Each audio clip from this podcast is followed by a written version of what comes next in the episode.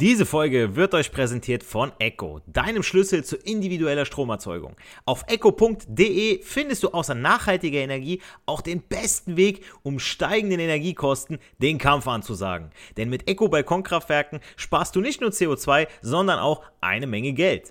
Egal ob am Balkon, im Garten oder auf dem Dach. Die Mini-Solaranlagen von Echo kannst du überall aufstellen. Das geht auch ganz leicht, denn dafür musst du sie nur an die Steckdose stecken und kannst direkt deinen eigenen Strom produzieren. Tauche ein in die Welt erneuerbarer Energien, entdecke smarte Lösungen für dein Zuhause und fang sofort an zu sparen.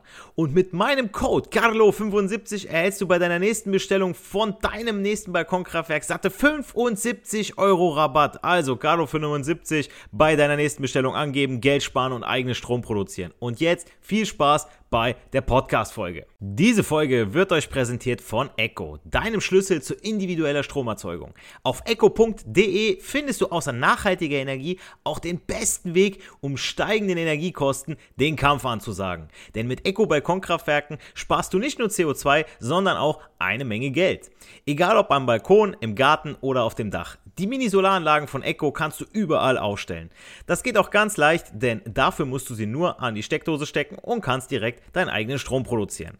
Tauche ein in die Welt erneuerbarer Energien, entdecke smarte Lösungen für dein Zuhause und fang sofort an zu sparen. Und mit meinem Code CARLO75 erhältst du bei deiner nächsten Bestellung von deinem nächsten Balkonkraftwerk satte 75 Euro Rabatt. Also CARLO75 bei deiner nächsten Bestellung angeben, Geld sparen und eigenen Strom produzieren. Und jetzt viel Spaß bei der Podcast-Folge. Der Elektrotechnik-Podcast von und mit Giancarlo the Teacher meldet sich mit einer neuen Podcast-Folge und präsentiert euch das Format, das euch die Welt der Elektrotechnik auf die Ohren gibt. Heute mit einem Thema, das für uns alle interessant ist, nicht nur für Radiologen, sondern wirklich für jeden von uns. Es geht nämlich um Röntgenstrahlen. Und wenn ich das Wort höre, muss ich sofort an den Onkel Doktor denken und an äh, Bleischürzen, die richtig räudige Bilder von Knochenbrüchen oder einem Kiefer beim Zahnarzt. Und da sind wir schon bei der Entstehungsfrage zu dieser Art der elektromagnetischen Strahlen.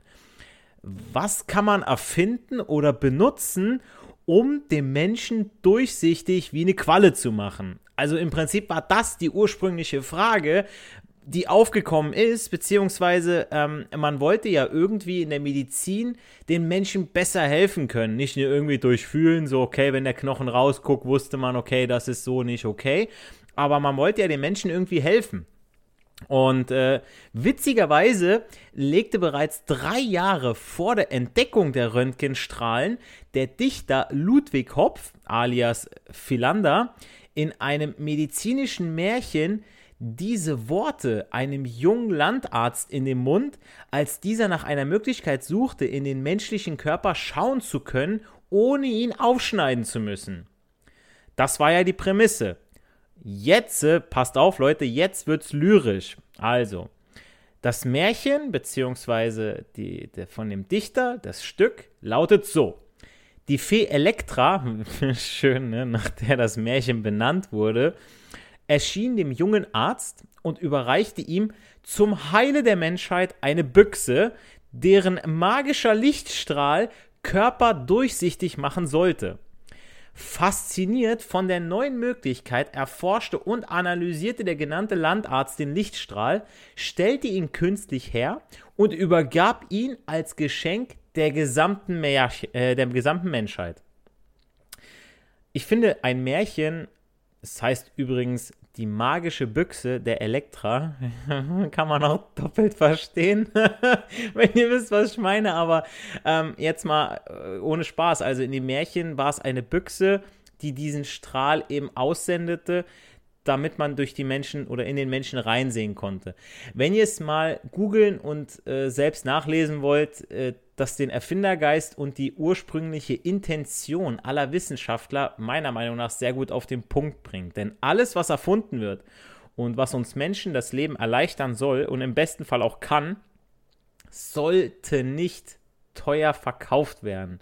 Klar will man auch Geld mit seinem Hirnschmalz machen, aber grundsätzlich geht es um das Erfinden selbst. Und wir Menschen sind ja dazu eigentlich dazu berufen, nicht nur weil wir Herdentiere sind, sondern dass wir uns gegenseitig unterstützen, uns besser machen und nicht, dass der eine dem anderen schadet oder der eine den anderen ausnimmt, ja, äh, sondern eben, dass wir uns besser machen, dass wir uns voranbringen.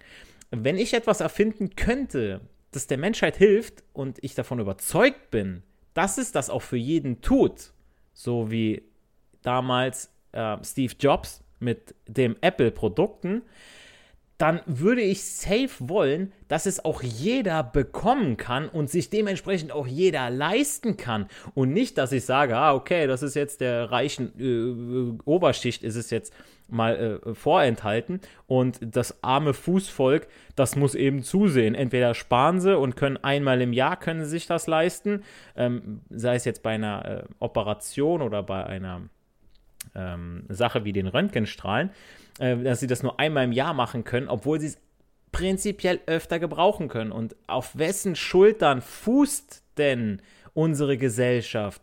Auf den des Arbeiters und nicht den, die oben entscheiden, oh, wir müssen heute, müssen wir das und das, wir müssen die und die Stühle im Bundestag haben. Mein Gott, Alter. Ich würde die alle auf Holzstühlen sitzen lassen. Ohne Scheiß, was die für Diäten haben, ne? Oder auf dem Boden, ja, dann tun sie noch was für einen Hüftbeuger.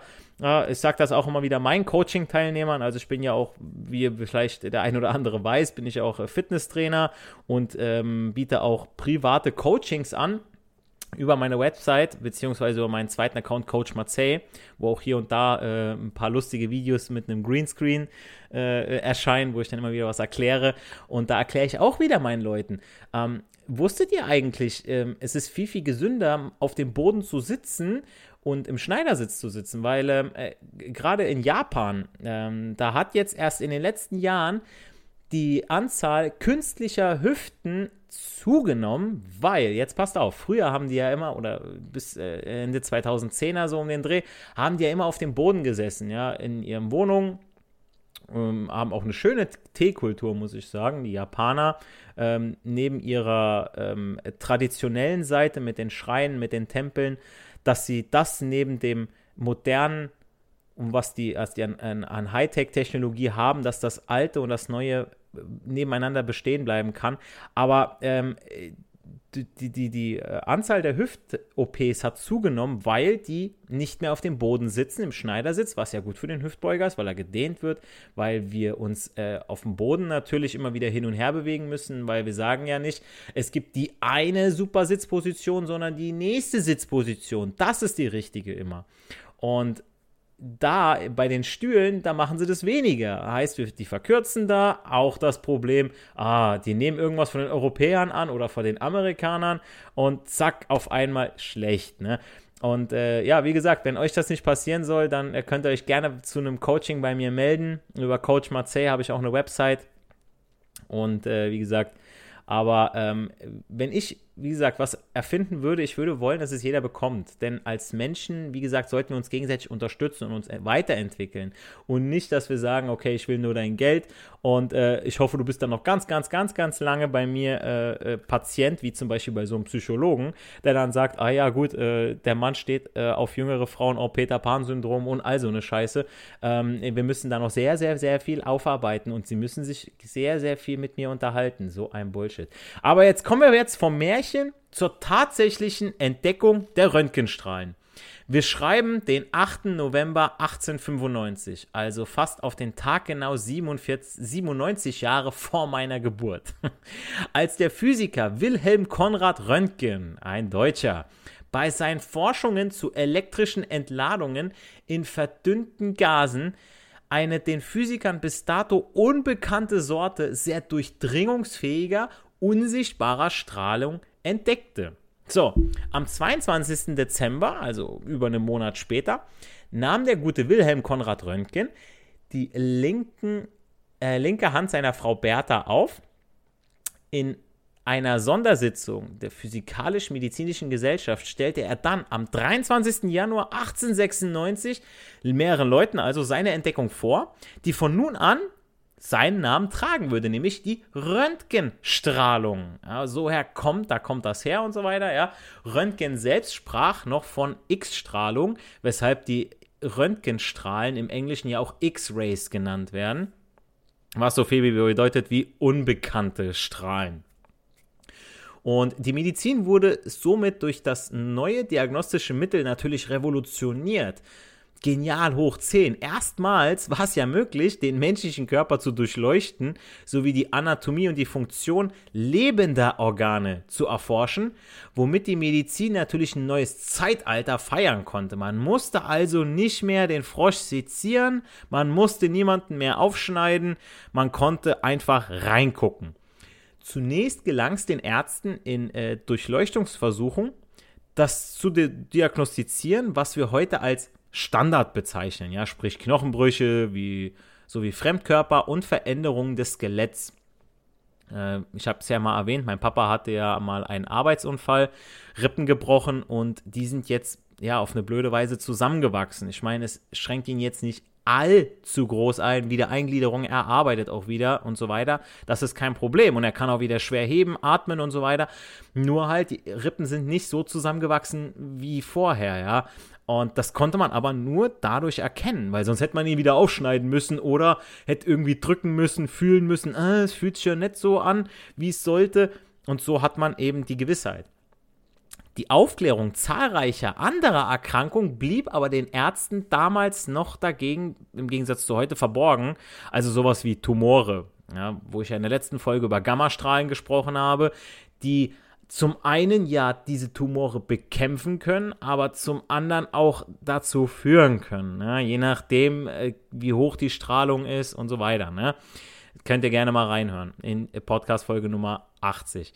Also, heute bedient sich die moderne Radiologie aber hochspezieller Verfahren, also bildgebende Verfahren wie Computertomographie oder Tomographie, sorry, äh, Magnetresonanztomographie oder Positions- Emissionsgraphie, ähm, Emissionstomographie, sorry, und Sonographie ermöglichen neben der Projektionsradiographie, dem konventionellen Röntgen, neue Dimensionen der Diagnostik bis hin zu molekularen Bildgebung. Also es ist schon wirklich genial, was heutzutage mit der Medizin geht.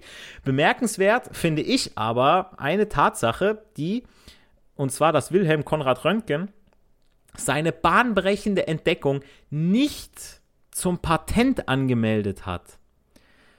Und warum er das nicht gemacht hat, das erfahrt ihr gleich nach einem kurzen Spot.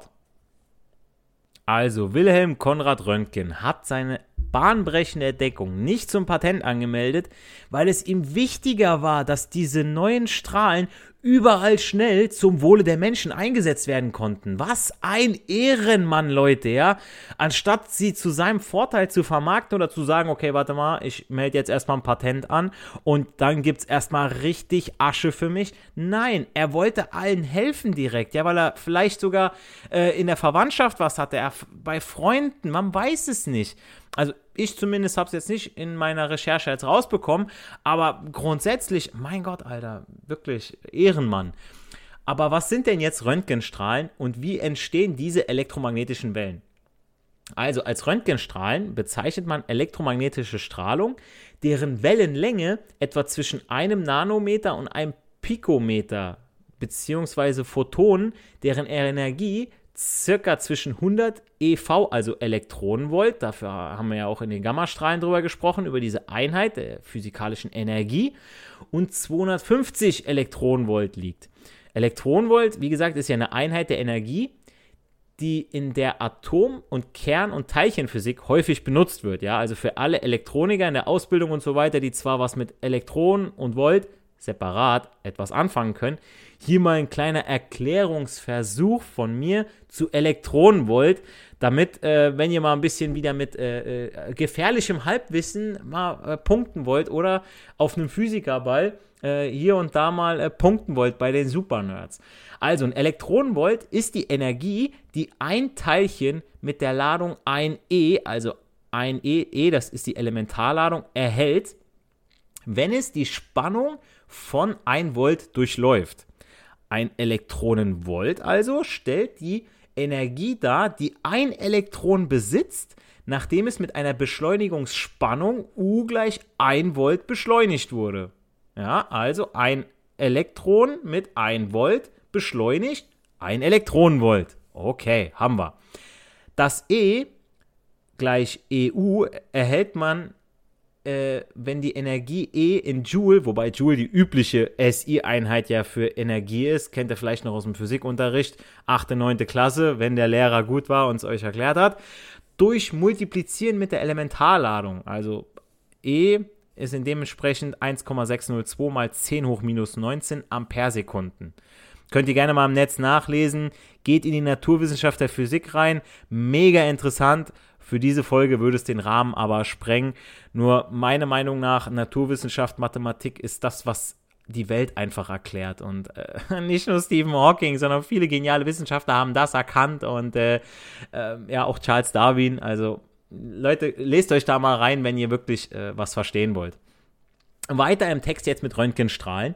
Jetzt könnt ihr aber schon mal eher was mit folgender Ausführung anfangen. Da bin ich mir auf jeden Fall sicher. Also, Röntgenstrahlung entsteht typischerweise dann, wenn Elektronen mit großer Geschwindigkeit auf eine Anode aus Metall treffen, sprich den Pluspol. Ja, Anode, Kathode, ihr kennt's.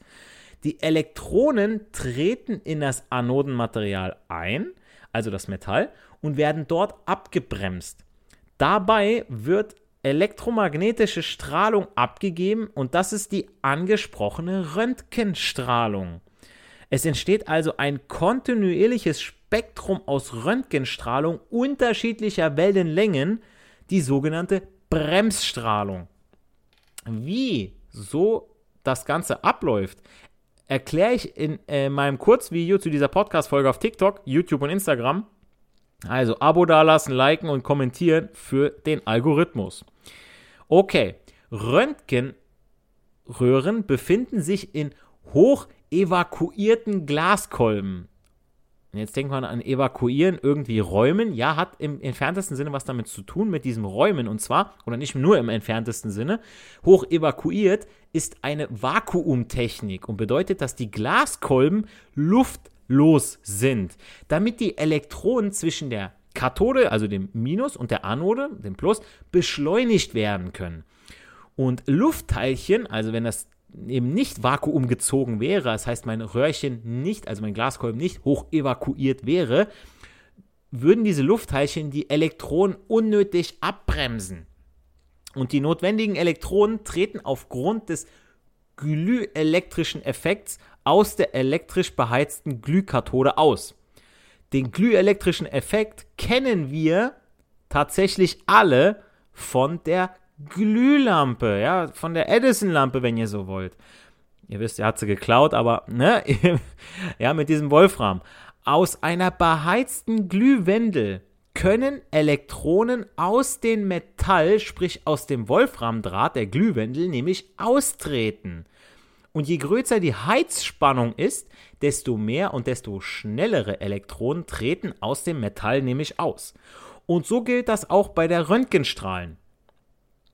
Ähm, je größer der Heizstrom, desto größer die Zahl der durch Glühemission emittierenden Elektronen. Um die Glühkathode herum befindet sich meist ein Venheld-Zylinder, also ein Richtungszylinder. Dieser ist leicht negativ geladen und sorgt so durch die Abstoßung dafür, dass die Elektronen in der Mitte in einem feinen Strahl dann gebündelt und in Richtung der Anode beschleunigt werden. Ja, also wir haben quasi so wie so, ein, wie so Leitplanken haben wir da durch, diese, durch diesen Venel-Zylinder. Für die Beschleunigung der Elektronen sorgt die Beschleunigungsspannung zwischen Kathode und Anode, macht ja auch irgendwo Sinn, die meist zwischen 1 kV und 150 kV beträgt. Also 1000 Volt und 150.000 Volt. Ne? Äh, die schnellen Elektronen treffen dann auf das Anodenmaterial und erzeugen hier Röntgenquanten, die anschließend aus der Röntgenröhre austreten und für medizinische oder technische Anwendungen genutzt werden können. Das heißt, beschleunigte Elektronen, die schießen durch unseren Körper durch und erzeugen dann, dadurch, dass sie dann hinten auf einem Metall treffen, auf äh, erzeugen da das Bild. Also im Prinzip wie so, wie so ein altes Foto könnt ihr euch das vorstellen, ja. Also nur die ganz schnellen Elektronen, sprich die, die ich durch meine ca. 100 kV scharf gemacht habe, treten aus meiner Röhre aus und durchdringen meinen Körper. Wichtig ist noch zu erwähnen, für alle Bastler unter euch, durch das Auftreffen der schnellen Elektronen erhitzt sich natürlich auch das Anodenmaterial stark. Daher muss die Anode zum Beispiel durch einen äh, Wasserkreislauf gekühlt werden, um eventuelle Beschädigungen zu vermeiden. Ja, ist ja klar, was heiß wird, muss mal kühle. Zwar entsteht schon bei deutlich niedrigeren Beschleunigungsspannungen, zum Beispiel von 100 Volt, etwas elektromagnetische Strahlung mit Wellenlänge im Röntgenbereich. Für medizinische Anwendungen aber liegen die genutzten Beschleunigungsspannungen meist zwischen den eben genannten 1000 Volt und 150.000 Volt. Ähm, für einige technische Anwendungen, wie zum Beispiel das Prüfen von Schweißnähten, werden auch teilweise höhere Beschleunigungsspannungen von bis zu 250 kV, also 250.000 Volt genutzt. Und jetzt ist mir gerade noch eingefallen, und zwar habe ich ja gesagt, bei niedrigeren Beschleunigungsspannungen von 100 Volt haben wir ja auch schon elektromagnetische Strahlung, den sogenannten Elektrosmog. Leute, ohne Scheiß, also wer sich eine Elektrosmog-Steckdose irgendwo kauft und unter den Tisch legt, der hat zu viel Geld. Also ähm, man kann auch irgendwo, kann man ein bisschen zu viel Panik machen, weil äh, wir sind schon ewig mit 230 Volt am Arbeiten und ähm, das wäre ja dann auch eine hohe Beschleunigungsspannung, wo Röntgenstrahlung entstehen kann. Und ich wüsste nicht, dass wir so viele Mutationen hätten oder dass mich das irgendwie, ich weiß nicht, dass das meine Jungs im, im Kreis schwimmen lässt.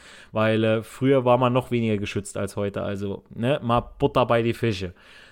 Also, wir wissen jetzt, dass Röntgen, auch Radiographie genannt, ein weit verbreitetes medizinisches Verfahren zur bildlichen Darstellung von unseren Körperstrukturen wie Knochen, Gefäßen und inneren Organen ist.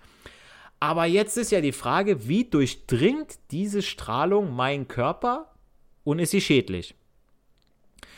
Ähm, die beim Anlegen der Spannung zwischen Anode und Kathode in dem Vakuumrohr von ca. 1 kV und 150 kV entstehende Energie wird ja teilweise in Form von Röntgenstrahlung abgegeben. Das haben wir ja jetzt geklärt, äh, durch die Beschleunigung. So, diese durchdringt dann unser Gewebe, wird dabei je nach Dichte unterschiedlich stark auch abgeschwächt und kann dann aufgefangen und sichtbar gemacht werden. Und so erhält der Onkel Doktor dann seine Röntgenaufnahme für weitere Diagnose und Heilverfahren. So, dichtes Gewebe, wie zum Beispiel unsere Knochen, schwächen die durchdringende Strahlung stärker ab als weiches Gewebe wie Muskeln oder Lungengewebe und erscheint deshalb auf unseren Aufnahmen auch heller. Ja, deswegen ist ja auch so ein Zahn besser sichtbar als wie jetzt ein Muskel. Wenn ich einen Knochenbruch habe, dann wird alles drumherum irgendwie heller. Ja, das heißt, da seht ihr, okay, der Knochen der fängt das mehr ab, mehr Dichte, kann ich das Bild besser sehen. Und jetzt kommen wir zu den gefährlicheren Geschichten von Röntgenstrahlen. Also, die Röntgenstrahlung ist eine ionisierende Strahlung. Ionisierend habe ich auch in der letzten Folge drüber gesprochen, gerne mal reinhören. Das heißt, sie kann Materie, die sie durchdringt, verändern, indem sie negative Teilchen, also Elektronen, aus der Hülle von Atomen oder Molekülen herausschlägt und dadurch ja verändert. Und auf diese Weise kann Röntgenstrahlung beim Durchdringen von Gewebe natürlich Schäden an Erbgut, also der DNA, auslösen. Diese DNA-Schäden können langfristig gesundheitsschädlich sein und beispielsweise auch zu Krebs führen.